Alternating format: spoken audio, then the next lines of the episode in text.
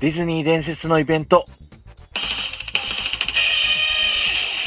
はい、どうも、タクです。ディズニー伝説のイベント。今日は、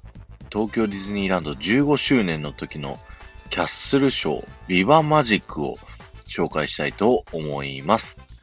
ビバマジックは1998年の4月からですね、1年間を通してですね、やったキャッスルショーで、テーマがですね、ディズニーの映画の歴史をたどったですね、ショーになっているんですね。まずオープニングでディズニーカーニバルというですね、ディズニー15周年のテーマ、カーニバルという最高のオープニングをやり終わった後はですね、まずはミッキーの歴史から始まるんですね。蒸気船ウィーリーから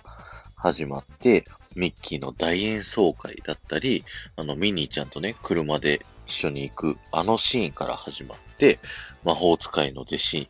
になり、その後ね、いろんなキャラクター、白雪姫だったり、不思議の国のアリスだったり、熊野プーさんだったり、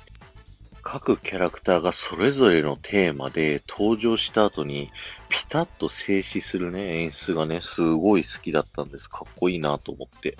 で、その後シンデレラが変身するシーンがあったりだとか、あとはピンクの像からファンタジアのチェルナボーグ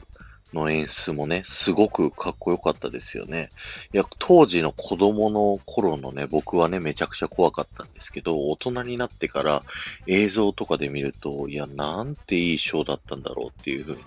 思いました。で、クライマックスにはですね、巨大なケーキが出てきて、そこにね、ミッキーがね、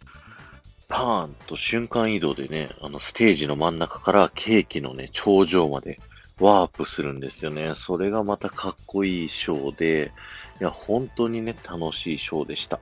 えー、このショーをやってた頃、当時僕はね、小学生だったので、いや本当に15周年が、この僕が今、ディズニーランドのファンをずっとやってきた中で、一番アニバーサリーの中で印象に残ってて、で、その中のメインのね、キャッスルショーということで、いや、本当に大好きなショーでした。キャッスルショーね、いつかまたやってくれると嬉しいなと思うんですけれども、まあコロナがね、明けた時にオリエンタルランドさんがどういう動きを取ってくれるのか楽しみにしながらね、待っておきます。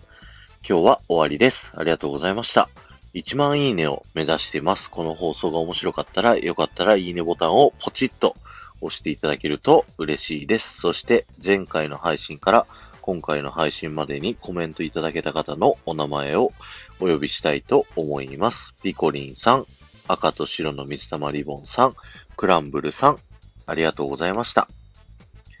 今日ね、このビワマジックをあげたのは、モリラさんとね、あの、コラボしたんですよ。で、モリラさんとね、前コラボした時に、このビワマジックが熱いっていう話をね、させていただいてたので、ちょっとね、